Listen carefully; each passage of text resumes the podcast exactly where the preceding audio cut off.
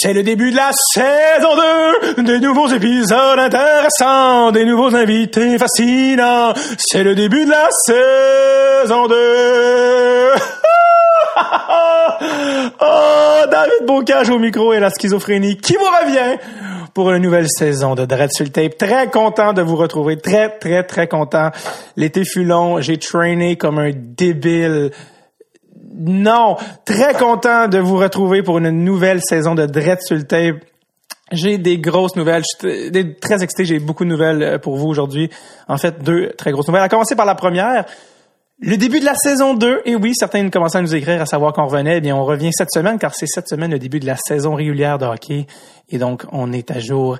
Donc, voilà. Alors, à chaque lundi, comme à l'habitude, sortira jusqu'en avril, euh, dans la nuit de dimanche à lundi, un nouvel épisode de sur le tape. Donc, le lundi, vous allez réveiller avec, euh, vous réveiller avec un nouvel épisode dans vos oreilles pour débuter la semaine en beauté. Donc, euh, j'ai d'ailleurs très hâte de vous euh, faire écouter les nouveaux épisodes, de vous les partager, parce qu'on en a déjà enregistré, on a déjà pris de l'avance évidemment, et on a des invités cette, cette année là. J'ai très très hâte des, des épisodes variés, des, des invités atypiques, des parcours incroyables. Donc, honnêtement, j'ai très hâte de vous montrer tout cela. Deuxième nouvelle pour laquelle je suis encore plus excité. Oui, aujourd'hui, c'est le début de la saison 2, en effet, mais, mais encore, c'est aussi aujourd'hui qu'on a décidé de lancer un projet qui s'intitule Mission Forsberg. Donc aujourd'hui, on lance en même temps que la saison. Là, en ce moment là, c'est live depuis euh, quelques heures sur euh, sur internet. On lance une campagne Ulule, c'est l'équivalent francophone de Kickstarter. Donc une campagne de socio-financement Ulule intitulée Mission Forsberg. Et euh, alors c'est très simple, je vous explique. On veut ramasser 5000 dollars pour que j'aille enregistrer six épisodes exclusifs en Suède, dont un avec nul autre que Peter Forsberg. Oui, oui, Peter Forsberg. J'ai enregistré également six épisodes making of sur euh, l'espèce de le making of, les coulisses, les dessous de cette aventure nordique dans le berceau gelé de tout ça, tu sais. Alors, euh, donc ces 12 épisodes là sont exclusifs à la campagne Ulule. Donc, si vous voulez avoir accès, il faut participer à la campagne. Ce ne seront pas des épisodes qui seront disponibles dans la saison présente ou future de Dreadful Tape. C'est vraiment, vraiment des épisodes exclusifs aux gens qui participent à la campagne il faut euh, évidemment qu'on ramasse l'argent, qu'on réussisse la campagne pour y aller. Donc vraiment, ça va être un effort de, ça va être vraiment un effort de gang. Euh, sur tape solide depuis le début. Euh, producer Tom et moi, on a mis déjà depuis plus qu'un an et demi autant argent, énergie. On a mis des milliers de dollars de notre poche, sincèrement, pour pour faire ça, pour faire ce projet-là qui nous fait triper. Maintenant, ça va tour de nous aider puis de, de faire qu'on puisse aller plus loin avec le podcast et qu'on puisse continuer à faire du, du contenu indépendant vraiment tripant. Euh, si vous voulez que des affaires comme ça continuent d'exister, c'est à vous de jouer. Il y a plusieurs packages dans le dans la dans la, la campagne. D'ailleurs, vous pouvez aller voir ça sur euh, toutes nos pages de médias sociaux, Facebook, Twitter, Instagram. La la l'adresse de la campagne, c'est Ulule, U-L-U-L-E. U-L-U-L-E, c'est français là, pour ceux qui se demandent d'où vient ce nom-là. C'est ça, des idées comme ça. Donc, ulule.com, U-L-U-L-E.com slash mission Forsberg. Donc, Forsberg s'écrit F-O-R-S-B-R-G, comme disent les Français, Fosberg. Mission Fosberg. Alors, euh, vous pouvez aller là-bas, il y a des packages des, qui appellent des contreparties que vous pouvez vous procurer, euh, dont plusieurs qui impliquent notre marchandise. Certains ont commencé à nous écrire à savoir comment on peut se procurer. Peut-être vous avez observé sur les médias sociaux euh, nos sweatshirts, hoodies qui commencent à circuler depuis cet été. Euh, eh bien, ils sont disponibles en primeur à travers la campagne Ulule. Euh, je sais qu'il y en a qui m'ont écrit parce que que ce soit Jay du Temple ou Catherine Levac, moi-même ou Sam Breton ou plusieurs autres de mes amis qui ont vu apparaître sur les médias sociaux notre marchandise, eh bien, elle est disponible en primeur dans la campagne. Plusieurs packages intéressants, euh, vraiment qu'on est, on, desquels on est sérieusement très fiers. Et aussi, il y en a peut-être qui, se disent, je veux continuer d'encourager le podcast, j'aime Dread je veux que ça continue à exister mais euh, euh, je veux pas contribuer à cette hauteur-là. Pour euh, les épisodes en Suède, ça m'intéresse moins. Eh bien, vous pouvez contribuer quand même à la campagne, ne serait-ce que 5, 10 dollars, peu importe le montant que vous jugez raisonnable, ça nous aide, ça fait une différence dans le podcast, ça nous aide à, à continuer d'exister. Puis euh, donc c'est à vous, c'est à vous de participer. Euh, comme j'ai dit, on est euh, on est sur les, les, les, médias sociaux. Puis aussi, c'est très important. Je sais pas si je l'ai dit, mais je me répète, faut qu'on atteigne notre objectif pour que ça marche. Tu sais, c'est pas quelque chose qui qu'on fait de toute manière. Faut qu'on atteigne l'objectif. Donc, c'est vraiment un effort de groupe. N'hésitez pas à partager tout ça, que ce soit sur, Facebook, Instagram, Twitter, dans vos groupes de hockey, des pools, euh, dans votre groupe de hockey de ligue de garage. Partagez la vidéo qui est disponible. D'ailleurs, j'ai ça, j'ai fait une vidéo euh, qui est disponible, qu'on a mis sur les médias sociaux, mais qui, est disponible sur la page. N'hésitez pas à partager tout ça. C'est comme ça qu'on va aller, qu'on va réussir, qu'on va pouvoir euh, créer cette espèce de projet de mongol là. Alors, euh, alors voilà. je voulais également aussi, parce que j'ai beaucoup d'affaires que je veux vous dire. Je voudrais d'ailleurs remercier quelques personnes qui m'ont beaucoup aidé pour mettre la campagne sur pied, à commencer par Producer Tom, euh, qui est la personne que j'aime le plus, name drop, pour aucune raison. Mon frère François qui nous a aidé à monter la page en direct de Calgary parce que euh, il habite là, pas parce qu'il s'est dit euh, je veux travailler avec vous, mais je veux pas vous voir. également, il y a Alex qui nous a aidé avec les graphiques, JB, parce que oui, JB aussi, on a aussi notre site dreadsultape.com. On a mis le bouton Ulule aussi dessus, donc vous pouvez aller sur dreadsultape.com, gros bouton vert Ulule, cliquez là-dessus et ça vous amène, oui, c'est moi qui fais aussi les onomatopées dans le podcast, ça vous amène directement sur la page de la campagne. Alec Pronovo qui a fait la, qui m'a aidé à réaliser, ben, pas lui qui a réalisé la vidéo, mais euh, avec euh, avec évidemment ma participation parce que c'est moi qui l'ai écrit, mais Alec et toute sa gang euh, de Christophe Adopé, il y avait aussi le gars de son dont j'oublie le nom, mais toute la gang d'Alec. Merci pour la vidéo, Fred Levac évidemment au montage sonore et au jingle, et finalement Louis Max de chez Ulule à Montréal. Donc s'il y en a qui sont intéressés à faire des campagnes, Ulule sont super cool, ils vous aident, ils vous accompagnent dans votre dans votre projet. Donc merci à Louis Max. ce qui m'amène à l'épisode, premier épisode de la saison 2 et donc euh, qui a été enregistré cet été au ZooFest. Oui, et je veux même remercier, euh, pas même, je veux surtout remercier tous les gens qui se sont déplacés pour les enregistrements spéciaux devant public qu'on a fait, que ce soit à Gatineau avec Alexandre Picard ou au ZooFest, on en a fait deux, un avec Yann Sauvé Sam Breton qui sera disponible plus tard dans la saison. Et évidemment celui que je vous présente aujourd'hui avec Antoine Roussel et Sylvain Guimont. Merci de vous être déplacés, ça a été incroyable, ça a été vraiment une belle expérience, ça a été euh, écœurant de vous rencontrer parce qu'on se demande tout le temps c'est qui qui écoute les épisodes derrière, qui sont les gens derrière les clics, les listens. Et c'était content de vous rencontrer et que vous nous dites ah, c'est cool. Là, fait que c'était vraiment le fun de vous euh, de vous rencontrer puis c'était vraiment euh, c'était très différent aussi comme euh, comme podcast ça change un peu évidemment l'ambiance de le faire devant le public. J'ai même hésité à, mettre cet épisode là comme épisode numéro un de la saison. Je me suis dit si quelqu'un découvre le podcast il va penser que c'est des épisodes devant le public, puis ça l'est pas, puis je veux pas que ça devienne nécessairement tout le temps parce que j'aime j'aime l'intimité des, des, entretiens, mais je trouvais que c'était un, c'est une très belle entrevue, c'est un, un bel entretien, les gars sont extrêmement bons, généreux, pertinents. Et, euh, et j'ai très hâte de vous le faire découvrir. Donc, sans plus tarder, on lance la saison 2 en grande pompe. Allez voir notre page Ulule, euh, Mission Forsberg. Allez voir ça sur les médias sociaux.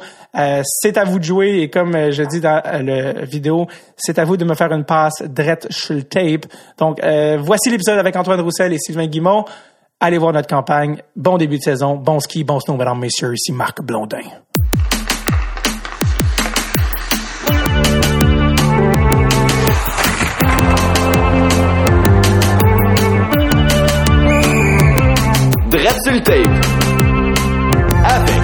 David Bocage.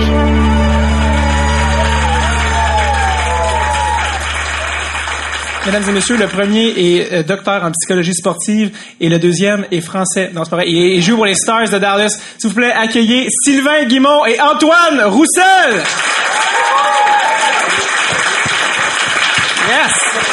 Yes.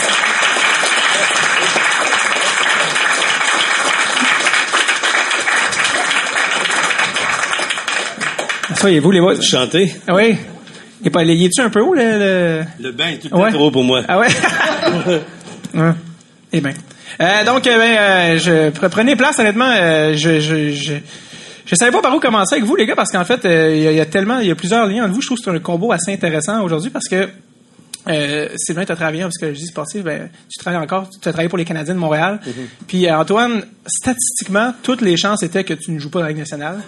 Euh, né en France, euh, tu n'as pas été repêché pourquoi?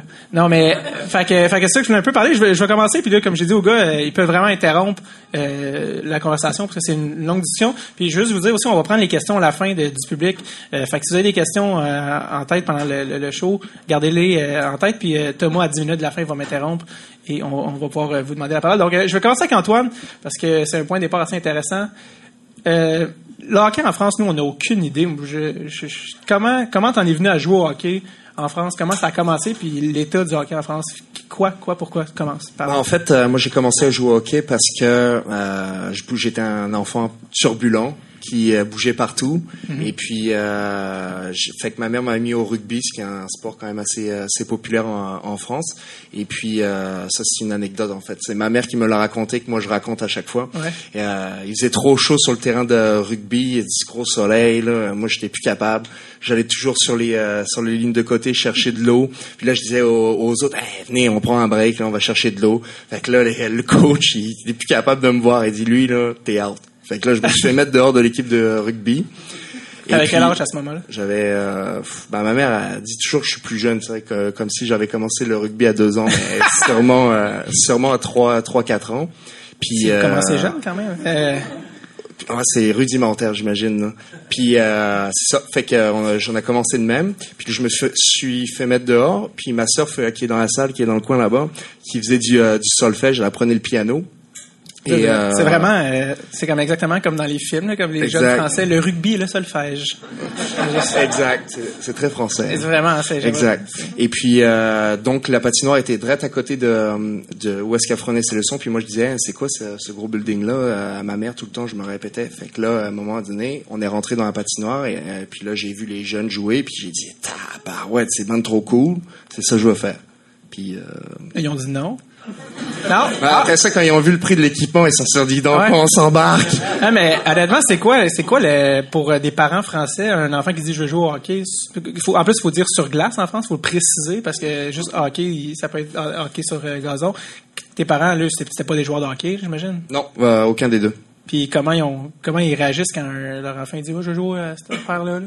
Bah, je pense qu'ils étaient juste contents que, euh, que je veux m'impliquer dans un sport, puis que je veux, je veux m'occuper puis faire du sport. Je pense que c'était euh, vraiment euh, leur priorité. Puis euh, aussi après la première pratique, apparemment que j'étais brûlé, je disais plus rien, ils étaient contents. Ça c'était avant le Ritalin, il y avait le hockey. Ouais, exact. C'est quoi la perception des Français du hockey en général? Parce que, tu sais, on a peut-être une perception erronée ici, nous, de ça. Qu'est-ce, est-ce que ça, la perception quand toi, tu as commencé à jouer au hockey, pour les Français, le hockey, c'était quoi? Puis est-ce que ça a changé par rapport à aujourd'hui? Euh, pour les pour un Français, là, le hockey, ça c'est vraiment associé au Canada. Puis euh, ça fait, en tout cas pour chaque jeune qui joue au hockey en France, le rêve là, c'est de jouer au Canada. Puis euh, ça fait tellement rêver de faire des voyages au Canada, de jouer contre des Canadiens. Puis je me souviens quand j'étais plus jeune, on jouait contre des équipes canadiennes. Puis euh, on les regardait avec des gros yeux. Hey, ils sont bons les Canadiens. puis là nous autres, on était là, oh, les mauvais. fait que là, euh, ça continuait comme ça. Puis euh, Avec quel âge, là, dans les tournois de hockey? Bon, euh, là, je grandissais. Là, Je- ma mère a dit que j'avais euh, 5 ans, mais en fait, j'avais 7. Là. La, ré- la référence, c'est vraiment ta mère. elle, elle a pas pu faire le voyage. Là. Ah, Colin. Mais, on, va y, on va y venir, attends, on va y venir.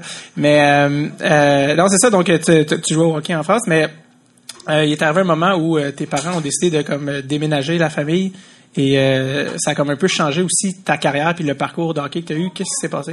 En Ah, passant, le bébé qu'on entend, c'est le tien, là. Ouais, c'est ça. Mais en fait, il y, en a, il y en a deux. Là, Pour les gens qui se demandent, genre, parce que là, si vous dites, genre, quelqu'un s'est dit, je vais amener mon bébé au podcast, mais non, il tripe sur Antoine Roussel. Ah, c'est vraiment pour les Mais- développer. ouais, c'est ça.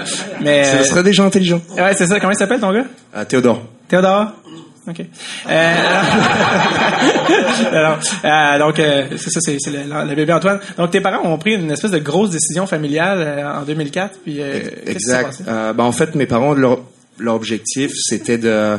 quand on est déménagé au Québec, c'était pas vraiment juste pour le hockey. Ah, c'est ça, faut, faut dire aux gens, ça, t'es la famille. Toute la famille a déménagé. Ma sœur, mon père, ma mère, tout le monde est arrivé euh, en bateau. Ça a pris trois semaines. Mon Dieu, mais Et vous parti puis, du Vietnam, dans la guerre. Non, c'était loin.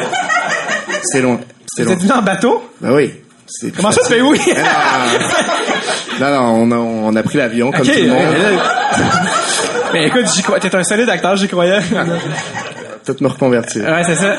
Donc euh, c'est ça. Euh. Mes parents, euh, ils ont décidé, c'était leur objectif, c'était d'ouvrir un, un bed and breakfast au Mont Tremblant, qu'ils opèrent toujours. Ça s'appelle l'Escale du Nord. Et puis euh, euh, c'est vraiment leur rêve là, de vraiment changer de vie. Puis c'était leur crise de la quarantaine, là, vraiment. là. Puis euh, c'est une grosse crise. là. Et euh, ben en fait On pour moi c'était euh, c'était exceptionnel. là. Moi je pouvais vraiment su- suivre mon rêve de jouer contre des Canadiens que j'expliquais plus tôt, puis d'aller au Canada. Puis c'était euh, Toi, tu jouais contre des équipes de Canadiens, il y avait 9 ans, il y avait de la barbe. Tu dis, moi, c'est ça que je veux être plus tard. Ah, je vais être un, je vais être un bûcheron, tu t'imagines Ah, ça, ça. puis euh, Mais- ici, euh, il y en a plus. Non, c'est ça. Mais tes parents, pourquoi ils ont choisi le Canada? C'était-tu une espèce de vision romantique, là, les caribous, tu sais, où il y avait quelque chose on de... faisait beaucoup de voyages, en fait. Mes parents ils nous racontent que depuis euh, qu'ils étaient très jeunes, ils voulaient toujours partir de la France. Fait que ça a toujours été une petite euh, une petite graine de, en dedans d'eux qui disait euh, ok euh, à un moment donné ça va arriver. Puis l'opportunité avec moi qui joue au hockey aussi. Puis je pense qu'ils voulaient aussi me donner une chance, une opportunité. Donc ça a été vraiment un, un, quelque chose de familial. Mais il y en avait une que ça faisait pas son affaire, c'était ma sœur. On la salue d'ailleurs. Salut, elle est là-bas. Et euh, elle, ma sœur, elle voulait vraiment pas faire le voyage. Elle avait ses amis, elle, avait son réseau, puis elle voulait vraiment pas bouger. Puis euh, ben pour elle, ça a été plus difficile, mais euh, maintenant, je suis sûr qu'elle est, qu'elle est très contente d'avoir fait le voyage aussi. Est-ce que le fait que tu joues au hockey, le Canada, est-ce que ça a été un facteur de dire, ah, notre gars, il est quand même pas pire au hockey, le Canada, c'est le pays où les joueurs de hockey se développent. Ça a-tu vraiment été un facteur dans leur décision de bouger la famille au Canada? Non, je pense que les opportunités de, de travail, puis euh, euh, les gens ici se rendent pas assez compte comment euh, on est chanceux de, de faire partie de ce beau pays, le Canada. Et puis euh, on est. euh, non, mais c'est- je vends pas ma salade, c'est vrai. Mais Parce que, euh, parce que Antoine aussi a le passeport canadien. faut dire. exact. Et Donc, puis, il n'y a rien euh, à gagner, il dit vraiment. Pour... Je le pense vraiment. Et euh, non, c'est ça. euh, ils sont tombés en amour avec le- la région du Mont-Tremblant, les Laurentides. Et puis, quand ils se sont promenés plusieurs fois, ils ont dit, ben regarde, c'est ça qu'on veut faire plus tard. c'est quand même très précis. on déménage au Mont-Tremblant. Non. Et la, la région, on n'a pas parlé, mais la région dont tu viens en France, s'appelle? Ça s'appelle le Nord. C'est euh, c'est le plus au nord de la non, France. mais plus vague, là. Non, non, mais, Non, pour- la, la, la ville, précisément, c'est... Ça s'appelle euh, Roubaix. C'est à côté de l'île. OK, c'est ça. Et, euh, Mais on a beaucoup déménagé aussi en Europe parce que mon père, il y avait beaucoup de promotions. C'est, il, était, il travaillait pour Philips. Et puis, pardon? les promotions, les il courait les rabais. Son père courait les rabais. Non, Exact. Et, ouais, exact. Si tu peux sauver 5 piastres sur un steak, tu le fais. C'est comme, comme n'importe On, dé- on déménageait pour ça. Ouais, c'est ça. Mais euh, mais euh, dans l'art, est-ce que c'était est-ce que c'est ce qu'on pourrait appeler les est-ce que vous étiez des pas des ch'tis? Ah ouais, on est Oui? les ch'tis, ouais. Pour vrai? Chez, euh, quand vous rentrez à l'escale du Nord, bah, mon père, il a fait poser une affiche et euh, bienvenue chez les ch'tis. Euh, Bien avant le film avec Danny Boone. Euh, non, en fait, ça arrivait un peu au même moment. Pour vrai? Ouais, ou c'était parce qu'avant ça, c'était un petit peu ringard d'être ch'ti. Ouais. c'est rendu cool. ou Ouais, ouais, ouais. OK, cool. Bon. Euh... Il y a pas, on peut pas tout rajouter non plus, là, tu sais. Euh, QN, euh, pour Sylvain, euh, Sylvain, euh, c'est quoi je voulais commencer déjà avec toi, c'était... Ben, regarde, il n'a pas été repêché. Je vais te parler du repêchage. là. Mais non, mais c'est vrai. Ça, c'est vrai que. Est-ce que je veux juste savoir juste avant que tu parles. Est-ce que tu t'étais pointé en personne au repêchage? Euh, j'étais euh, juste. Ma sœur, on en parle souvent, mais c'est parce qu'elle est là. Puis, Ah oui, ça, mais on parlait d'elle. un échec comme ça, ça, ça, ça- euh, on est allé. Mon père et, euh, et ma sœur au draft, c'était à Ottawa en 2008. Ok. Et puis. Euh, j'avais pas vraiment d'attente. Je pensais, j'espérais entre la sixième et septième ronde me faire euh, ramasser. J'ai- tiré- j'ai sept- tiré un petit peu le Puis il y a sept rondes au total. Exact. Donc, c'était. c'était- tough. Ouais. Et puis euh, on s'est présenté, j'étais en habit tout, puis euh, on a passé l'après-midi là, puis on est parti bredouille. C'était dole. C'est-tu le pire jour de ta vie? Non, non, non. Toi, t'as pas plus. Bah, c'était une déception, mais après ça, ben, c'était, je me suis dit, euh, c'est la vie. euh, On enchaîne. je- on enchaîne. Il y, a, cool. il y a quelque chose d'autre qui Mais va il y a, il y a arriver. des, il y a des jou- pour, pour certains joueurs, pour être repêché, c'est le début de la fin ou ces trucs, euh, Sylvain, t'allais dire? Ben, en fait, là, ce, qui est, ce qui est drôle dans ton cas, c'est que tu es loin d'être le seul dans la Ligue nationale qui a pas été repêché. Il y en a plusieurs parce que les premiers choix de la première ronde ont 23% de chance de, de faire la Ligue nationale. Donc, même si tu es dans la première ronde, tu as bien des chances que tu ne fasses pas. Et faire La le, quand on deuxième dit faire ronde. la Ligue nationale, ça compte combien de games? Ça veut dire jouer. Jouer, Ben, jouer au moins quelques games dans, dans la Ligue nationale. Puis la deuxième ronde, ça tombe très bas, ça tombe à 8% Puis là, ensuite, lorsqu'on arrive à la troisième et quatrième ronde, ça tombe autour de 4 à 5% Puis tout ce qui est en haut de la quatrième ronde, troisième, quatrième ronde, aucune différence. Que tu sois invité ou tu été repêché, ça fait aucune différence. Donc les troisièmes, la cinquième, sixième, septième ronde, même la quatrième, c'est rien. C'est, pratiquement. Ça veut rien dire. Ça veut rien dire. Si tu es invité, tu as autant de chances que eux de faire la, la ligue. Sinon, même plus, parce que les équipes s'attendent à rien de toi. Fait que quand tu es invité, tu es invité, t'es invité à un camp. Quel camp tu invité à ce J'étais invité plusieurs fois en fait. euh, après mon repêchage, j'ai été invité au camp de Columbus. Et puis euh, ben là, j'étais, je me suis pointé là-bas, ça a vraiment pas bien fait. Euh, après ça, Quand- je suis allé comment, au- qu'est-ce qui s'est passé, en fait, pour que ça Euh, aille ben, mal? je- je- j'étais pas dans le dans la nerveux. mentalité, j'étais nerveux, j'étais pas, euh, euh, je voyais ça vraiment gros, puis euh, je faisais, je me souviens, je patinais, je tombais tout seul. Ah Euh, le monde, euh, le monde, il, rit, il riait Il de faisait, moi. il faisait-tu tu sais. des jokes de français ou euh, qu'est-ce Ouais, qu'il il- en plus, je parlais pas anglais. ah bah ouais, c'est- euh, ta compliqué. gueule, est-ce que tu as cru Non, ça? c'est- l'anecdote, c'est que quand ils m'ont appelé pour euh, m'inviter au camp, Ouais. puis que là, j'étais avec mon téléphone, et euh, bon, en tout cas, j'étais au Hooters avec un de mes amis. Ah, c'est ça! La vérité Puis, de euh, ça. puis, euh, Le poulet Hooters, non, mais... C'est de là, c'est de là que tu devais t'inviter. puis là, euh, là, le téléphone sonne, puis là, le monsieur s'appelait Don Boyd, puis je m'étais pratiqué à lui, par- à lui parler avec l'ami de la mère de mon ami Étienne, et euh, je me pratiquais. Don Boyd, Antoine Roussel speaking, ça s'arrêtait là mon anglais. Là, j'étais là, tabarouette. Et là, il commence à me parler tout. Je dis, mon, c'est mon chum qui s'est occupé de mon invitation, parce que lui, il savait parler anglais. C'était un ami québécois, ça? Un ami québécois, oui. Ah wow. Euh, t'as- dit Columbus, c'est vraiment drôle, en fait, un drôle de hasard, parce que cette année, euh, repêchage 2017... Euh, Théodore, s'il te plaît. Euh, Hooters, on salue ta copine. Euh, Columbus, Columbus a repêché en, en deuxième ronde, le joueur français a repêché le plus haut de l'histoire du repêchage. Euh, c'est un petit gars de Grenoble qui s'appelle Alexandre Texier. Euh, lui non plus, il parlait pas beaucoup anglais au repêchage. La- C'était déjà mieux que moi. Ouais, ah oui, ah, bon, quand c'est pas peu dire. Et, euh, et il a été repêché 45e, au total 45e joueur de tout le repêchage. C'est la première fois qu'un joueur se faisait repêcher de la Ligue française, puisqu'il a été repêché de- des brûleurs de loups de Grenoble. Juste le nom des équipes de hockey en France, tu vois que c'est pas leur sport, là, visiblement. C'est quoi un brûleur de loups, premièrement?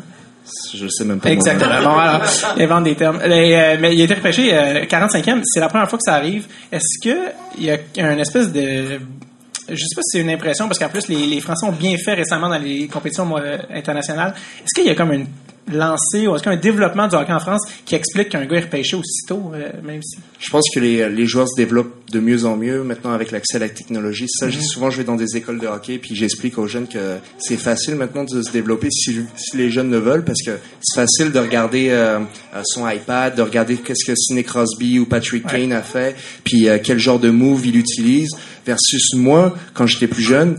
On n'avait pas la TV là. Euh, Ouais. Tout le monde me pose souvent la question est-ce que tu avais des joueurs préférés? Puis euh, je leur disais non. là, euh, moi, mon joueur préféré c'était la Ligue nationale.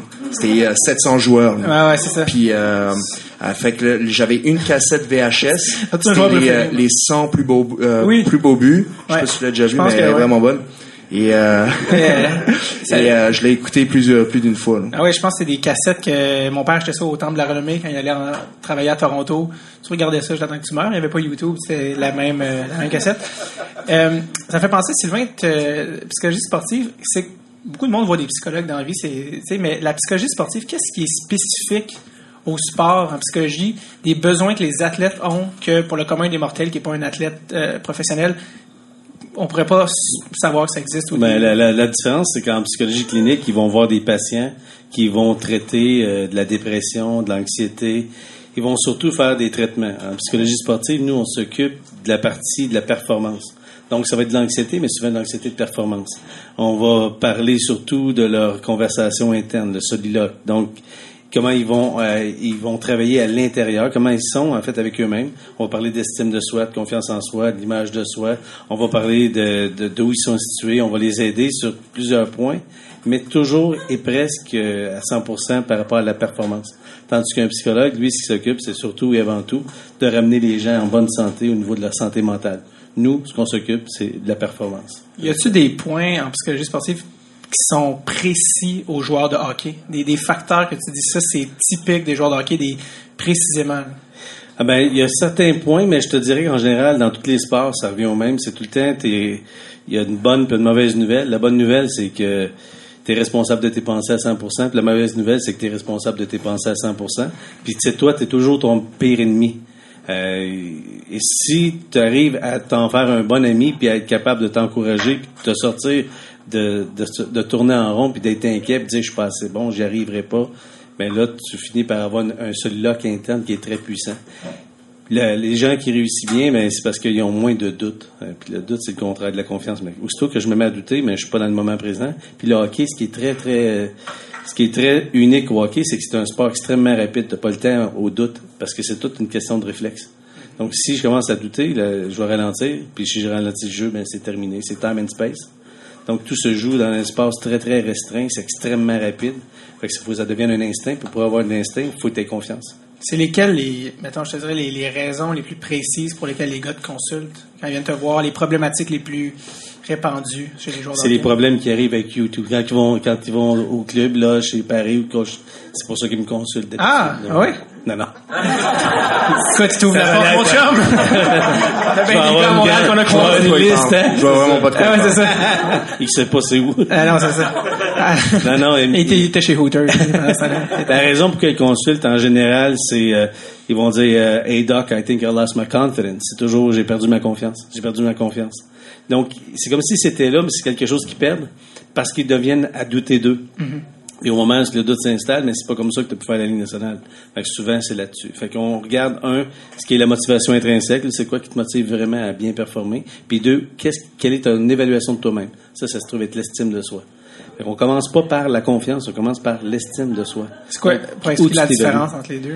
Euh, ben, la différence, c'est, elle est, est- assez simple. Si tu dis que tu veux vendre ta voiture, tu vas la faire estimer. C'est une estimée qu'on donne toute une valeur. Chaque être humain, quand on performe, on est en train de se comparer à d'autres êtres humains. Donc, tantôt, tu parlais de Sidney Crosby, de d'autres, ben, on se compare. On se compare aux autres athlètes, puis on voit où on se situe. Puis les jeunes, c'est la même chose là, à bas âge. Ils vont faire la même chose. Ils vont se comparer, puis ils vont dire ah ben dans l'équipe, je pense que c'est peut-être le cinquième meilleur joueur. Dans la Ligue nationale, on fait exactement la même chose. On va se comparer, puis on va dire ben, voici où j'ai ma place. Puis chacun se bat pour un, spot, puis c'est difficile. Donc on- ça, c'est l'estime que j'ai de moi. Si mon estime est haute, il y a des chances que ma confiance aussi soit haute. La confiance, c'est c'est en fait ça n'existe pas d'avoir un excès de confiance.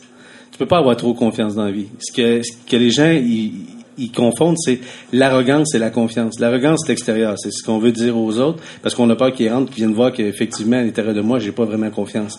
Et quand j'ai confiance en moi, j'ai pas besoin de le dire, c'est trin- c'est intrinsèque à moi, c'est à l'intérieur de moi.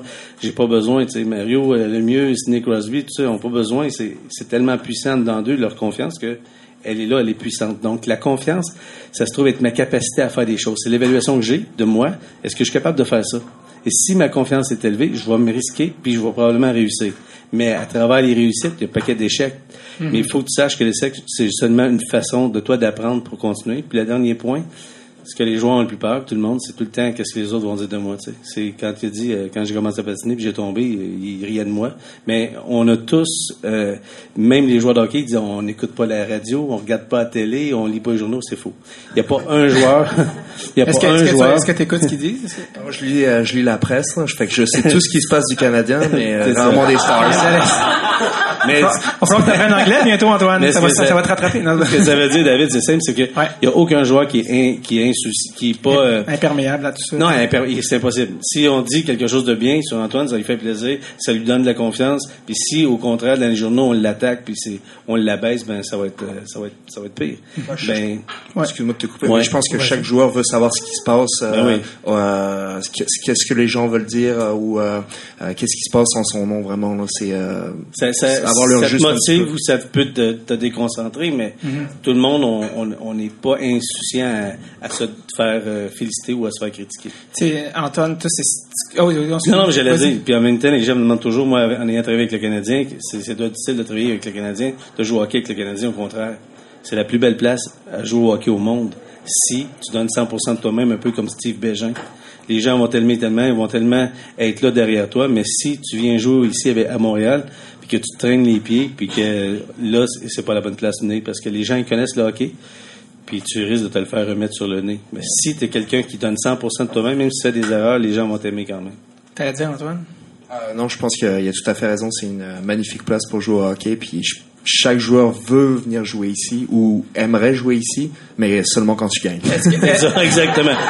Est-ce que tu sens qu'à Dallas, euh, t'aimes ça aussi, l'aspect anonymat aussi, puis l'aspect un peu, euh, sais, justement, la- les gens là-bas, il y a le football, il y a, il y a beaucoup de sports avant le hockey. Est-ce que c'est quelque chose que tu dis, ouais, ça m'enlève un peu de pression ou t'aimerais avoir de la pression pour encore plus te pousser? Bah, personnellement, je l'ai jamais vécu là, vraiment de, de vivre dans un environnement où euh, faire partie d'un d'un marché original. Fait que, euh, pour jouer pour les stars, c'est sûr que euh, la qualité de vie en général, pas juste euh, de l'anonymat, mais juste la qualité de vie est, est assez exceptionnelle. Nous, euh, on arrive au mois de décembre, puis là, on- je me rends compte de plus en plus en ayant des enfants, c'est admettons faire aller à l'épicerie.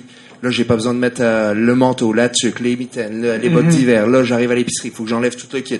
Là, après ça, je peux juste prendre mon, mon garçon, aller à l'épicerie dans une poussette. Là, il est en pyjama, puis ça fait pareil. Fait que c'est- je pense que c'est euh, des fois c'est juste euh, cette qualité de vie qui est euh, que des joueurs apprécient. Ouais.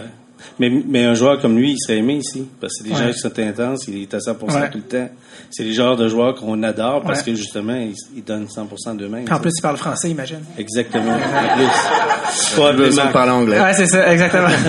tu continues de lire la presse, mais là, par exemple, ça servirait contre toi à ce moment-là, euh, au niveau. Mais je veux savoir, parce qu'on parlait de la confiance en soi, il parlait de, justement, c'est, c'est, c'est votre combat de chaque jour. Toi, tu le vis à l'année, là, c'est ça que tu fais à, à l'année, des hauts, des bas, euh, des années de contrat, des années de... Comment tu deals avec ça sur une base régulière, tu sais, les, les bonnes et mauvaises performances? Ben, quand j'étais plus jeune, j'avais pas vraiment accès à, à un gars comme Sylvain Mm. ou euh, euh, puis quand j'ai commencé pro, je me souviens un été, j'avais pas de contrat, puis euh, je m'en euh, je m'en j'étais pas tout- toutes les équipes, j'ai fait les camps d'entraînement, mais euh, j'ai fait Boston, euh, Columbus, Boston, euh, les Canucks, puis euh, après Boston, j'avais une année de misère, ça je filais pas, euh, j'avais pas joué beaucoup, j'étais j'étais euh, dans les estrades la moitié du temps, puis j'avais vraiment de la misère, tu sais, j'avais pas vraiment confiance en moi, on disait on disait que je savais plus jouer au hockey, puis je me le disais un petit peu.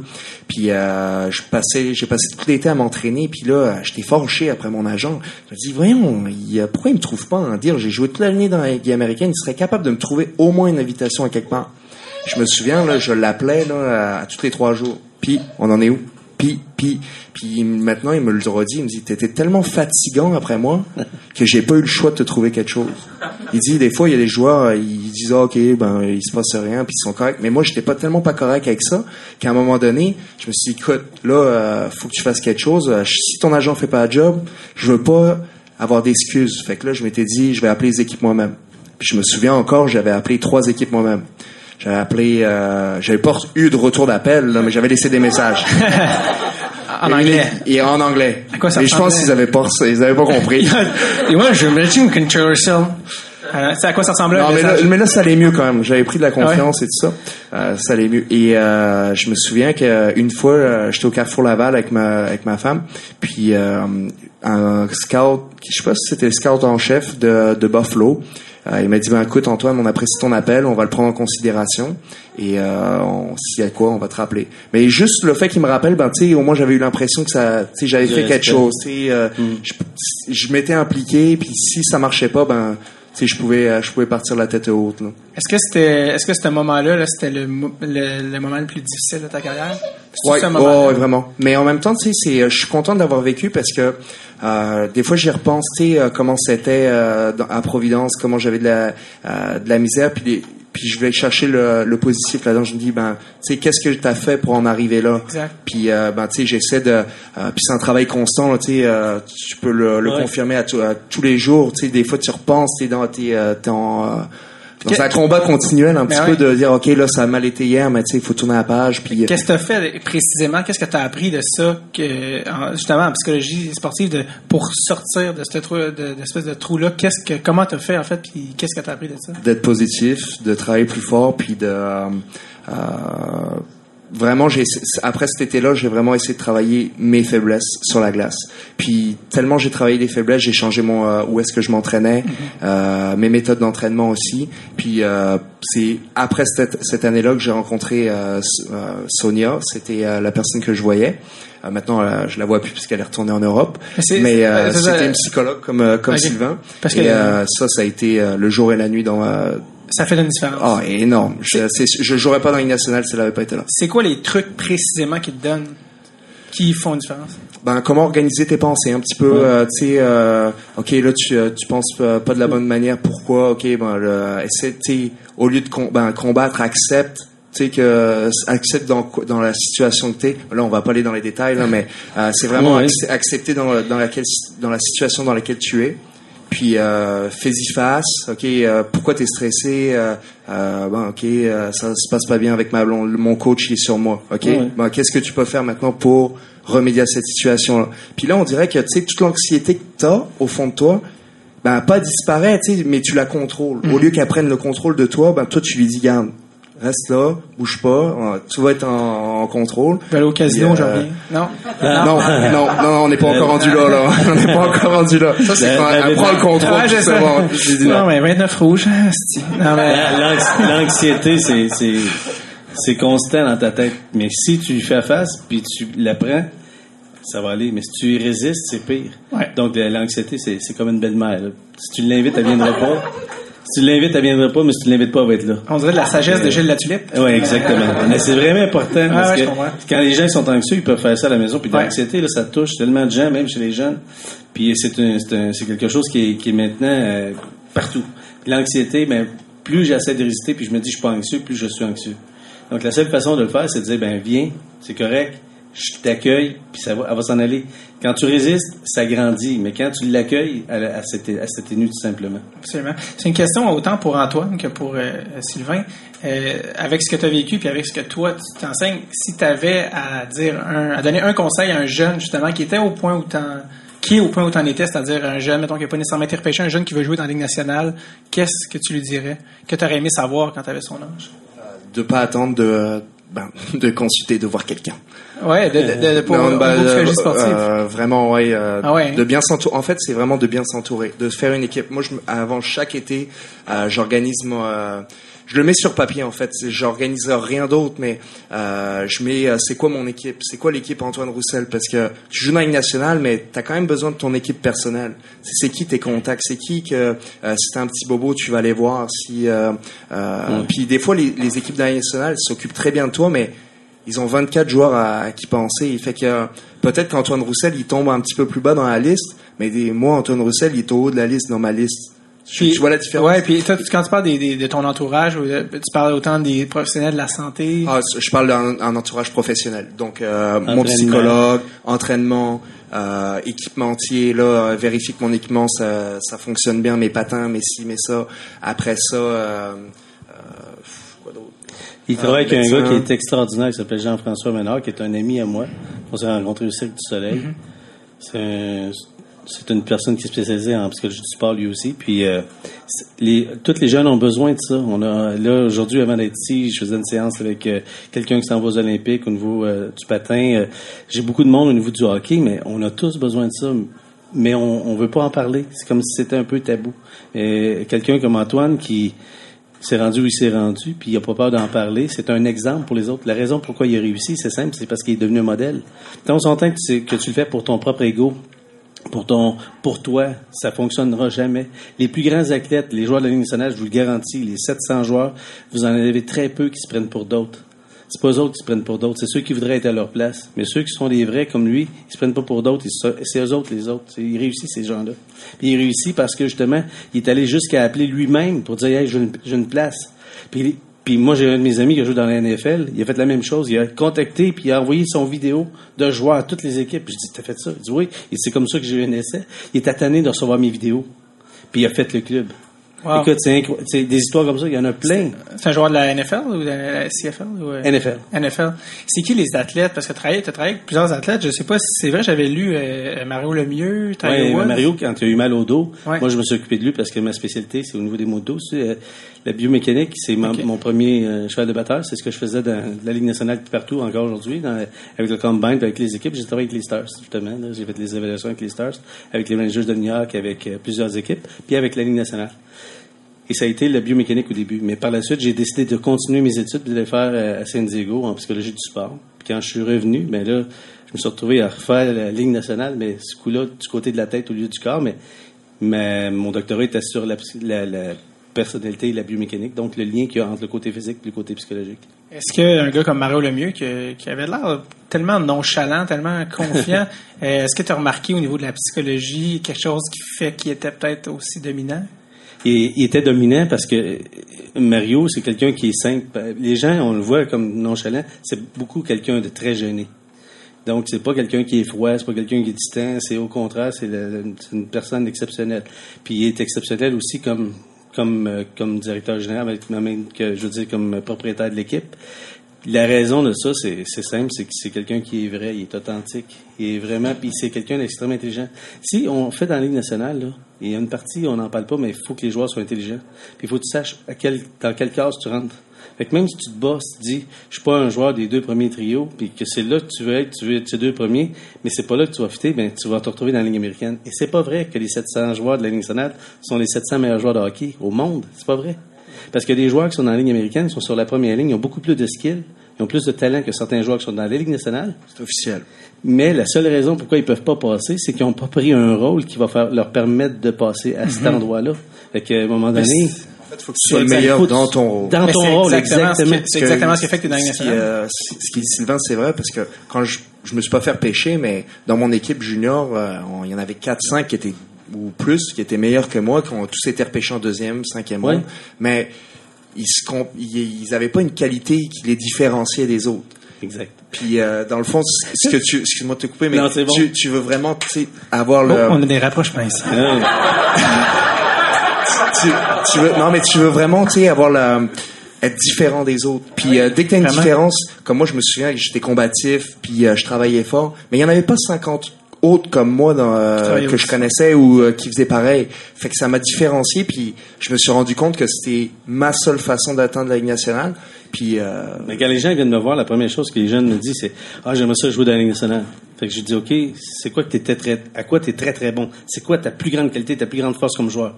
Je patine super vite. Fait que je dis OK, retourne patiner, patine encore plus vite. Parce que ils vont seulement te remarquer sur ce que t'es bon. Pas pour ce que c'était pas bon. Ce que t'es pas bon, adresse-les. Corrige tes défauts. Mais travaille surtout sur tes forces. C'est ça qu'Antoine a fait. C'est qu'il s'est démarqué où il est vraiment meilleur dans ce qu'il fait il a travaillé sur ses forces. Il a adressé ses faiblesses, on fait attention pour pas que ça nuit. Mais à part ça, ce que on peut pas. Tu sais, moi, j'entends souvent dire ah ça c'est un joueur complet. Ça existe pas bien, bien. À part là, Snake Crosby puis quelques exceptions, c'est pas vrai. Ça c'est parce que tu sais pas quoi dire comme, qualité aux joueurs. là. Tu dis t'es un joueur complet, mais c'est pas tout à fait vrai. Les joueurs ont tous des qualités bien précises et c'est sur ces qualités là qu'ils doivent mettre l'accent parce que c'est- là-dessus qu'ils vont être remarqués. Dans le cas d'entraînement où tu es invité, ils vont remarquer sur ton intensité, sur le joueur que tu es, sur 100%, puis ils ont dit, hey, lui, il a sa place. Parce que tu avais des qualités bien précises. Ben, écoute, j'ai une anecdote parce que euh, quand j'étais quand j'ai fait le camp, mon deuxième camp dans Ligue nationale, c'était à Boston et euh, c'était l'année où Tyler Seguin s'est euh, Ouais. fait repêcher et euh, j'étais tellement excité.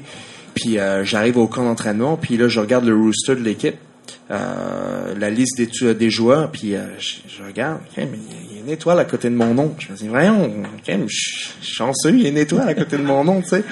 Puis là, euh, je regarde l'affaire, c'est là, je regarde la légende en bas, c'est marqué le joueur avec les étoiles n'iront pas au camp principal. Première journée du camp. Là, tabarouette.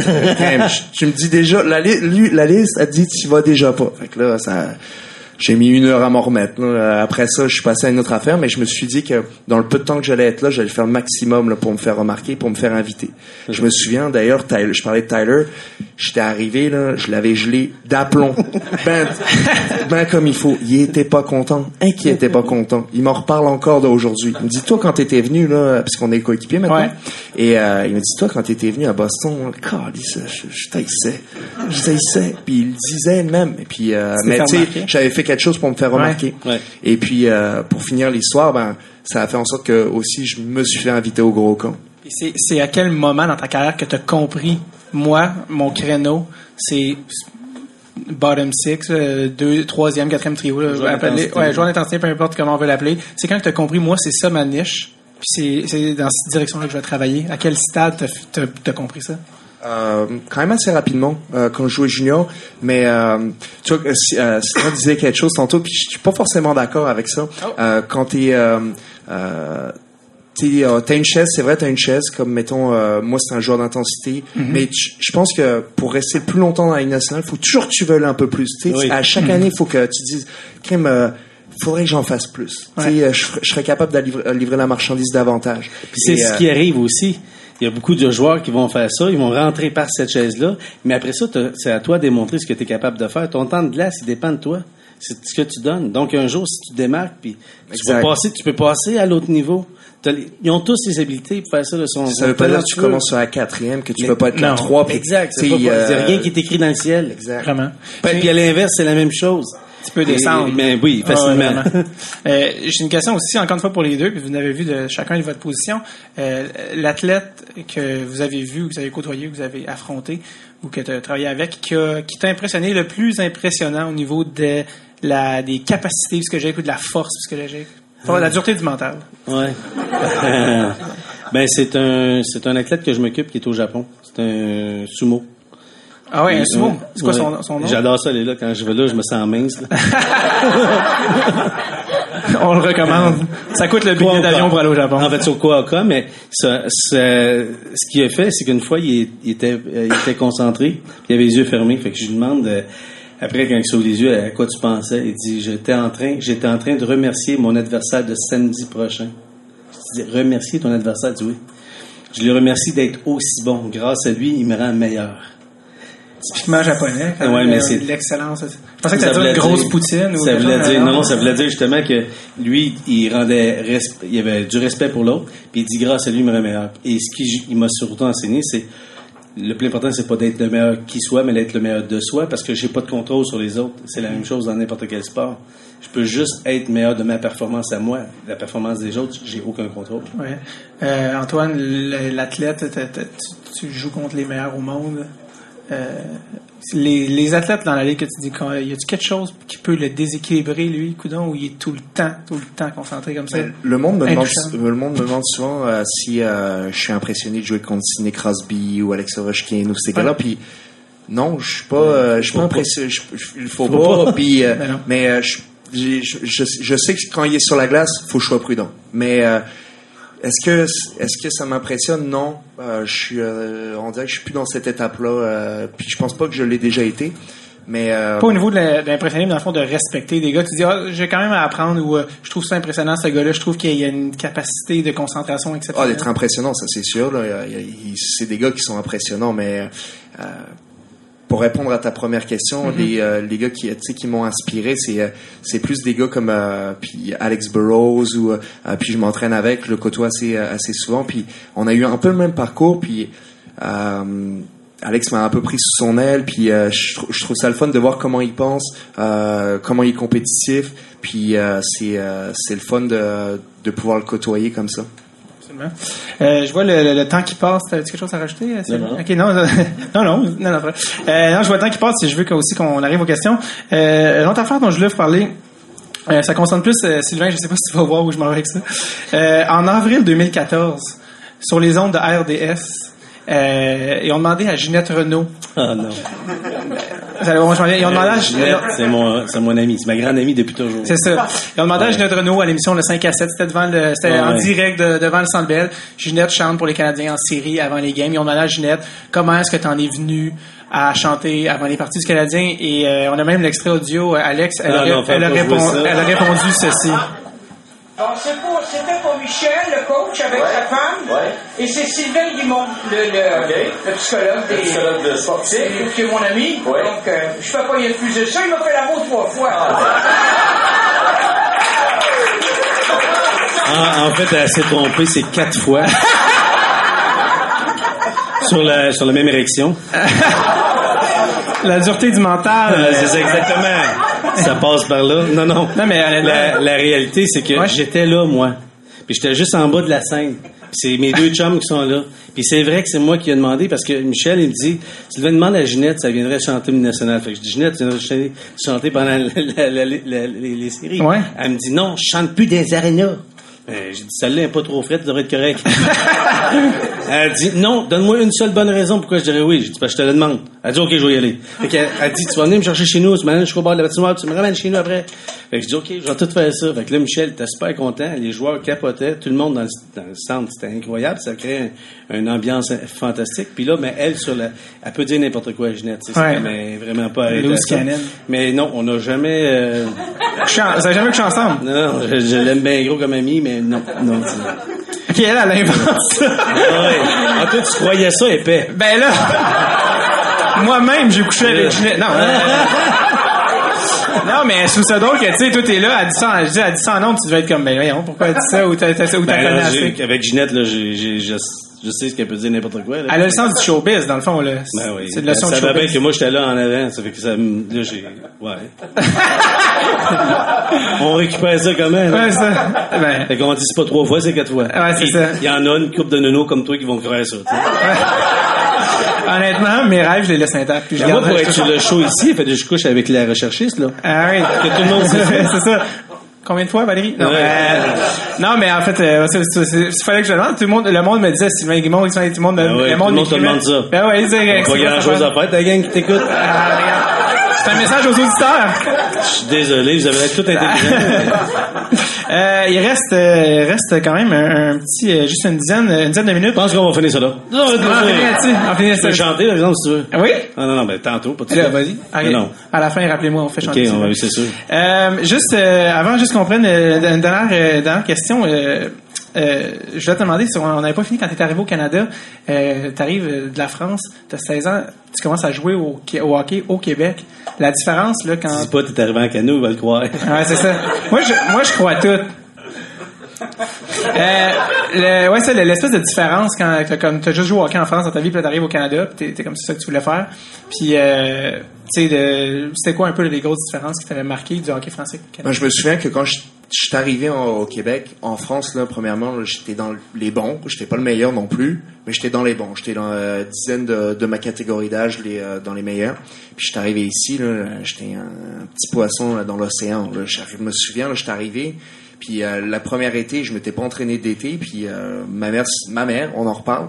euh, c'était, euh, c'était c'était organisé pour qu'au moins j'ai une chance de, de faire le camp d'entraînement midget 3. Fait que là, euh, j'étais arrivé au camp midget 3. Euh, une game, je me souviens encore, il y avait des gars là, qui se sont fait repêcher, qui n'ont pas joué, mais qui, euh, qui me regardaient et disaient Tabarouette, qu'est-ce qui se passe avec lui? Vas-tu mourir? Je faisais des chiffres de 15 secondes, j'étais toasté raide. Puis on était trois lignes, puis là, euh, ça, taxait les autres. Les, deux autres ailiers gauches, ils me regardaient avec des gros yeux. Et lui, là, il fait le français, il retourné chez eux. fait que là, euh, ça, ça, ça faisait vraiment pas.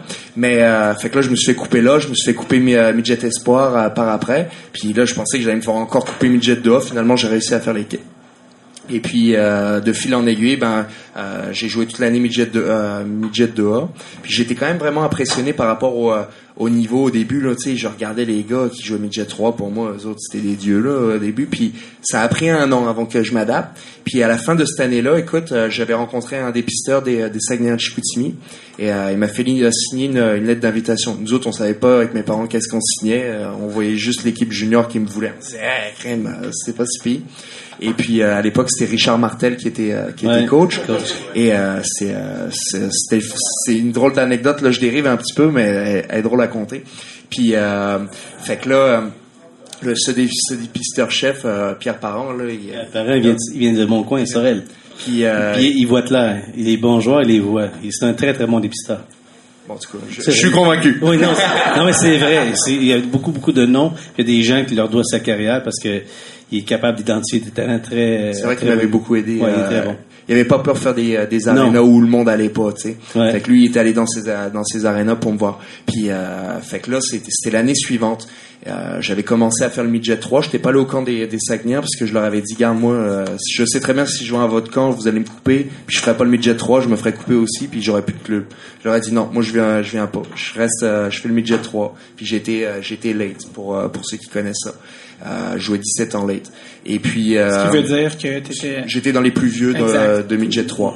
Et euh, puis là, j'avais l'audace euh, d'appeler euh, Pierre Parent. Je lui avais laissé un message puis il m'avait dit ah ben là, tu sais dès que tu auras fait ta place, ben tu euh, on t'appellera peut-être pour des games. Mais en France, comment c'est fait? C'est euh, ça arrive souvent, tu sais, tu joues dans le niveau de dessus, tu vas jouer dans le dessous, tu vas jou- jouer dans le niveau du dessus. Fait que là, je m'étais dit ah, même essayer. Fait que là, je l'appelle, je dis écoute Pierre, euh, ça serait le fun, euh, euh, tu sais que j'ai mes trois, mes deux games, tu sais que je puisse venir m'essayer dès que vous avez des blessés, tout ça. Là, dans le, dans le dos, là, il y avait Pierre Parent qui a appelé Richard Martel. Il dit, écoute, j'ai un Français pour toi, il est vraiment bon, je l'aime, je l'aime. Puis Richard, il disait, j'en veux pas de ton maudit français, ils sont pas bons les Français, j'en veux pas. Fait que là, Pierre Parent, l'histoire veut qu'il l'ait appelé pendant un mois de temps. Puis moi, je l'avais laissé deux messages. Là, Pierre, il capotait, il était pris entre deux feux. Et là, euh, Richard a finalement euh, succombé. Il a dit, OK, amène-le-moi ton maudit français euh, dans les bons termes. Ah ouais. Il avait sûrement dit quelque chose d'autre. Et C'était sûrement euh, plus vulgaire. un peu plus vulgaire. Et puis euh, finalement, j'étais arrivé, puis euh, justement, j'avais euh, dans l'équipe il y avait David Dernay Ouais. et euh, j'avais joué euh, pas sur son trio au début de la game, puis j'avais fini sur, son tri- euh, sur son trio à la fin de la game, puis ça allait vraiment bien. Première game, vraiment bien joué. Deuxième game, un but, une pause, et après ça, euh, troisième game, un autre but. Richard Martel a dit, tu fais l'équipe. Fait que t'es resté à ce moment-là? Je suis resté. Bon, ça vaut une clap quand C'était même. Écoute, c'est la, c'est le, le parfait, la parfaite transition pour aller euh, au public. Euh, S'il y a des questions euh, au public, vous pouvez euh, lever votre main. Euh, je vais les répéter dans le micro, dans le micro, dis-je, pour euh, des... Oui, ton, ton nom c'est? Marc-Antoine. Marc-Antoine, salut. Et ta question? Euh, je me demandais, est-ce que les coachs ont le droit de s'informer euh, aux psychologues sportifs comment va la thérapie pour prendre des décisions hockey? Est-ce que les coachs ont le droit de s'informer auprès des psychologues sportifs pour savoir si ça peut influencer C'est les une très, décisions très de- bonne question. Ah, euh. Euh, ça dépend de, quoi on a, parlé ensemble. Ça dépend ce que, si l'athlète accepte. En premier lieu, nous, ce qu'on doit faire, c'est toujours par rapport à l'athlète. Donc, quand je suis engagé avec une équipe, parce que c'est différent. Des fois, c'est par, tu peux être individuellement ou tu peux être engagé par l'équipe pour t'occuper de toute l'équipe au complet. Donc, quand c'est clair, puis que tu peux parler euh, à l'instructeur, c'est parce que tu as eu le OK du joueur. Mais ça demeure toujours le joueur et toujours la personne qui est, qui est ton client, avec lequel tu dois euh, d'être euh, d'être vraiment confidentiel le plus possible de ce qui s'est dit ou ce qui se fait. Mais dans le domaine de la psychologie sportive, très souvent, c'est pas des choses qui sont euh, cachées. C'est pas des- c'est assez facile. On voit que le joueur a manqué de confiance, il va t'en parler. euh, j'ai une anecdote là-dessus euh, assez spéciale. Euh, j'ai un des joueurs qui est avec le Canadien, qui est, on appelle ça LT Scratch, là, quand il joue pas. Ça fait deux matchs, puis c'est un bon joueur. Puis je dis à Michel, comprends pas qu'il joue pas, C'est un bon joueur, ça. Fait qu'il me dit, écoute, occupe-toi-en parce que de la façon dont il joue, il jouera pas longtemps avec moi. Fait que je le rencontre, j'ai dit, viens me voir euh, dans mon bureau, puis il veut pas venir sur le coup. fait que je dis, pense que ça va être important, ça va être cinq minutes qui va changer ta vie. Quand il est arrivé euh, dans mon bureau, j'ai pris mon cellulaire, puis j'ai dit, euh, this is a steak. You haven't eaten for two weeks, so what are we gonna do? Puis le gars, c'est tellement un bon gars. Fait que j'ai dit, ça, c'est un steak, t'as pas mangé depuis deux semaines, puis moi non plus, qu'est-ce qu'on fait? Fait que je mets cellulaire là. Il dit, euh, maybe we could share it, on pourrait le partager. No way. Fait que je prends le cellulaire, puis je dis, never. Puis il dit, this is NHL's rules. Il n'y a pas personne qui va te donner de quoi gratuit ici, là. Il va falloir que tu le gagnes.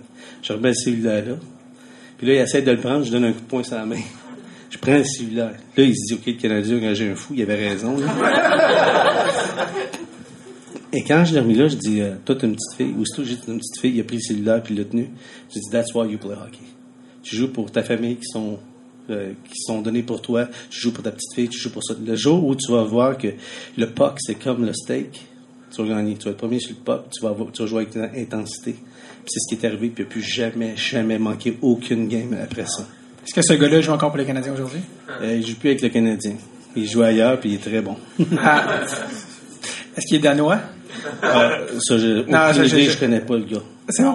Euh, hey, mais très bonne question. Merci beaucoup, Marc-Antoine. Euh, Est-ce qu'il y a, par, bon, par je vous la main levée s'il y en a qui ont encore, euh, ils ont d'autres questions pour un de nos invités. Oui. C'est quoi le nom du gars? ah, Piqué Subban, mais ah, c'est ça. La confiance, il a l'air d'en avoir, Piqué, hein, ça me bref. Ouais. Euh, Est-ce qu'il y a quelqu'un qui a une, oui, une question pour Antoine ou Sylvain? Oui, euh, oui. Euh, ben, en fait, c'est pour vous deux. Euh, je connais un gars qui joue troisième trio junior majeur. Ouais. Puis son coach, je sais, euh, excuse-moi, là, j'ai, je viens de faire un plombage, mais euh, son coach peut le mettre dans un rôle d'intensité, de, de jouer défensif, tout ça, mais Ouais. lui, il veut pas, son agent veut pas parce qu'il ne sera pas de but puis il ne sera pas, il sera pas repêché. Fait qu'est-ce que tu dirais à ce joueur-là maintenant? Je vais juste répéter la question, euh, le temps que vous fassiez une réponse. C'est euh, qu'il connaît, il connaît un joueur d'hockey junior majeur qui joue sur la troisième ligne et les, eux, l'équipe veut l'utiliser comme joueur d'énergie, mais lui et son agent aimeraient ça qu'il joue euh, plus haut et il s'aimerait savoir qu'est-ce que vous feriez. Et est-ce qu'il va être repêché s'il n'y a pas des points, puis euh, il est moins vu, là? C'est ça? Ben, vas-y, euh, tu veux-tu répondre? Ben, moi, je trouve que c'est toujours délicat quand on laisse les agents gérer euh, la carrière des joueurs des fois. Tu sais, euh, dans le fond, t'es aussi bon que euh, ton agent est aussi bon que toi, t'es sur la glace. Euh, si tu performes bien sur la glace, euh, t'es un joueur de, de trop- tu commences sur, la- il faut que tu commences à quelque part, je pense. Puis euh, euh, pour moi, c'est facile de dire ça, étant donné que euh, j'ai mes aptitudes euh, telles quelles. Euh, je suis peut-être moins euh, aux offensifs que certains joueurs, donc pour moi c'est plus facile peut-être d'accepter ce genre de scénario. Mais au début, là, je voulais toujours jouer sur la première ligne, puis la deuxième ligne, c'est euh, c'est c'est des décisions qui sont difficiles, mais je pense qu'il faut pas euh, commence sur la troisième ligne, puis fais tes preuves, tu vas finir sur la première ligne. C'est à lui de monter, dans le fond. C'est la même chose, je dirais. C'est que si euh, il a la chance de jouer, peu importe ce qu'il va faire, peu importe ce qu'il va apprendre, ça va lui rester. Donc, il n'y a aucun joueur que tu peux dire, OK, je le place là, puis il va apprendre à jouer seulement ça. Donc, s'il apprend à jouer d'une façon différente, il va toujours pouvoir venir. La, le meilleur exemple de ça, c'est Guy Carbonneau. Il était dans le junior majeur, c'était un gars qui comptait plein de points. Il est arrivé dans la Ligue nationale, il jouait cinq minutes par game. Là, il a regardé ça, puis il s'est dit, si je joue défensivement, si je vais faire les, les 4 contre 5, ben, je vais avoir plus de temps de glace. C'est ce qu'il a décidé de faire, puis ça, il a fait une carrière là-dessus. Je suis pas sûr s'il avait dit, je vais continuer à jouer, jouer juste le premier trio, ben, des gars comme Guy Lafleur, il était tout en avant de lui, là. Il aurait peut-être pas eu son spot. Pour lui, il peut apprendre. Ça veut pas dire qu'il est, confiné là pour le reste de sa vie. L'heure, tu le disais, ça peut monter. Puis tout le monde euh, rêve de jouer sur le premier trio puis d'être le, le premier compteur de l'équipe, mais c'est dans une équipe, tu as, besoin de toutes sortes de joueurs. T'en as eu euh, des chiffres, toi, avec des bons. T'as été monté plusieurs fois dans- sur les deux premières lignes, toi, non? Oui, c'est arrivé. Puis euh, ben, c'est pour ça que j'étais excité qu'on ait signé Radulov aussi. là. Oui. Euh, ça se pourrait peut-être que j'ai une chance de jouer avec. Toi qui ou pas. toi- On verra. Anciennement coéquipier d'Alechemski, nouveau coéquipier de Radulov. Euh, donc, toi, tu t'espères peut-être jouer avec ça. Mais comme, comment, comment tu te sentais quand tu te faisais monter sur un trio avec un Jamie Benn, un Tyler Seguin? Ben, j'ai jamais, jamais joué avec Jamie parce que Jamie joue à gauche puis je joue à gauche. Ah, donc ça ok, donnait bon. jamais. Mais ben, j'aimais ça. C'était le fun. Euh, Mais je, ma game changeait pas vraiment. C'est juste que euh, ça, on avait plus de finish. Euh, dans le fond, moi, ça, ça m'ennuie toujours les, les, euh, les gens qui disent Oh, t'as un premier trio, deuxième trio, troisième trio. C'est vraiment cataloguer euh, des joueurs ou euh, puis dans une équipe, comme il disait Sylvain, t'as besoin de toutes sortes de joueurs. Puis ça te prend toutes sortes d'ingrédients pour faire une bonne recette. Puis ben là, euh, si tu mets lui avec lui, ça fera peut-être mieux que si euh, tu mettais tous tes joueurs de talent, puis après ça juste tes plombiers. Fait que si tu mélanges tes, euh, ton ton plombier avec ton talent, ben le plombier va aller chercher le puck, il va le donner au talent, il va le mettre dans le but. Mais tu sais, plombier dans ça n'existe pas vraiment. Honnêtement. Non, c'est c'est vrai, c'est Parce qu'il il pourrait jouer n'importe où ailleurs. C'est des gens qui sont exceptionnels. T'es pas dans la Ligue nationale, c'était pas exceptionnel. Ça veut pas dire que tout le monde peut jouer sur les deux premiers trios, mais c'est sûr que et moi, ce que je pense qui est le plus important, c'est justement les équipes qui gagnent. Dans la, la NBA, on a fait une étude pendant 16 ans à démontrer que les équipes qui gagnaient, c'était des équipes faites avec le plus de joueurs de personnalités différentes. C'est des joueurs intensifs, t'as des joueurs qui sont plus relax. Puis c'est pendant 16 ans, Christine Novasseri, elle a démontré que les équipes qui gagnent sont variées. Et c'est pour ça que le- les Pingouins ont encore gagné cette année. Parce qu'ils ont accepté de laisser l'ego de côté. Puis on a vu euh, ce qui est arrivé avec Marc-André Fleury, on a vu ce que Sidney Crosby, fait avec Malkin. Il y a personne qui est jaloux dans cette équipe-là. C'est comme on a un chef là qui est propriétaire, puis qui envoie un texto en disant j'ai encore confiance à vous autres, je sais qu'on va gagner. Je me souviens la- l'année où ils ont gagné contre Détroit, ils avaient perdu l'année d'avant. Et moi, j'étais dans l'âge avec Mario. Puis quand on a- ils ont perdu 5 à 0, je pense, une game qui était à, à, à Détroit, puis c'était Mario, euh, euh, ça se trouve être Marc-André qui, gardait les buts. Puis quand on est sorti de l'aréna, ils dit on va gagner la série. Il dit on vient tellement maintenant d'être humilié, quand on va revenir, c'est sûr qu'on gagne. Fait la première chose qu'il a faite, c'est ça, c'était le bon point. C'est ce qu'on avait besoin pour gagner, c'était cette défaite-là. Et c'est ce qu'il a envoyé comme message à tout le monde. C'est extrêmement puissant. Puis quand tu te fais dire ça par le meilleur joueur joué au hockey au monde, probablement, là, qui a passé sa planète, ça fait comme, hey, si lui, il croit, nous autres aussi, fait que ça a changé. Puis l'autre affaire, c'est ce qui les a motivés, c'est la douleur d'avoir perdu l'année d'avant. Il avait surtout pas le goût de repasser tout un été à avoir encore perdu la Coupe Stanley par cette équipe-là. Puis ça a fait le changement dans, dans cette série-là. Ça fait penser au sumo qui remercie l'adversaire de, C'est la même de l'avoir planté. hein. C'est la même chose. C'est- pareil. C'est pour ça que je disais tantôt, ça n'existe pas avec cette confiance. C'est le manque de respect pour la tâche accomplie, Mm-hmm. le manque de respect pour ton adversaire. Quand tu sais que tu vas jouer contre quelqu'un qui est très très bon, tu vas te préparer en conséquence. Puis ce que tu disais tout à l'heure, c'est tellement bon. Il, il y a pas, c'est pas parce qu'il est impressionné par ces gens-là, mais il dit quand je suis à la glace avec eux autres, je fais plus attention. Ça, ça veut dire que tu lui dois respect. Puis quand tu fais ça, ben tu te prépares comme il faut, puis tu te dis j'ai une tâche à faire, je vais la faire le mieux que je peux. C'est comme les gens qui travaillent à, la maison, là, puis il y a une tâche plate à faire à job. C'est sûr que tu vas botcher, puis tu vas faire une job qui est pas d'allure. Mais si on te donne quelque chose qui a un gros défi, probablement c'est là que tu vas te dépasser le plus, puis tu vas dire hey wow, puis après t'es fier de l'avoir fait. C'est la même chose dans le domaine du sport. Absolument. C'est un très beau mot de la fin. Je regarde le cadran. On est déjà à une heure. Il y a un spectacle qui, euh, qui commence après nous, donc on doit. Euh, honnêtement, euh, merci à tout le monde de se déplacer. Une bonne main d'applaudissement à nos deux invités qui sont venus. Antoine Roussel et Sylvain Guimont. Euh, merci vraiment d'être venus, les gars. Euh, oh, petite bouteille de vin, petite bouteille de vin pour euh, Antoine et, euh, et, euh, et Sylvain qui sont de- de- du domaine Saint-Jacques, nos commanditaires, et euh, qui sont le vignoble des parents de Jay du Temple, euh, le humoriste et animateur. Euh, merci aussi Alex au son, un bon applaudissement pour Alex à la console et au Q. Euh, Thomas à la production, une bonne main à Valérie. Euh, en terminant, je veux juste vous dire que euh, on, on- dévoile pour la toute première fois, j'ai emporté un des chandails. euh, on vient juste de, de- de- des sortes du four, donc on a une table juste ici à l'extérieur. de- vous l'avez peut-être vu en montant à l'extérieur de la salle. Euh, avec les gars, on va aller là juste un petit peu après parce qu'il faut sortir de la salle à cause du spectacle euh, qui s'en vient. Mais si vous voulez prendre une photo, euh, les autographes, il y a un petit peu de la marchandise. On va être là pour vous dire allô. Merci encore d'être venus et bonne soirée à tout le monde. Merci, bye bye. Merci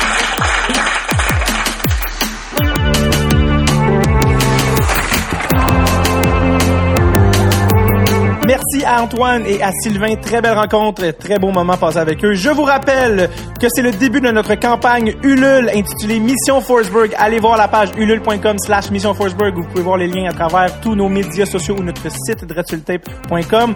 Contribuez, permettez-nous de vous offrir 12 nouveaux épisodes de débiles exclusifs où je m'en vais en Suède rencontrer Forsberg. Si ça ne vous excite pas, vous êtes mort en dedans. Comme disait mon père, wake the fuck up!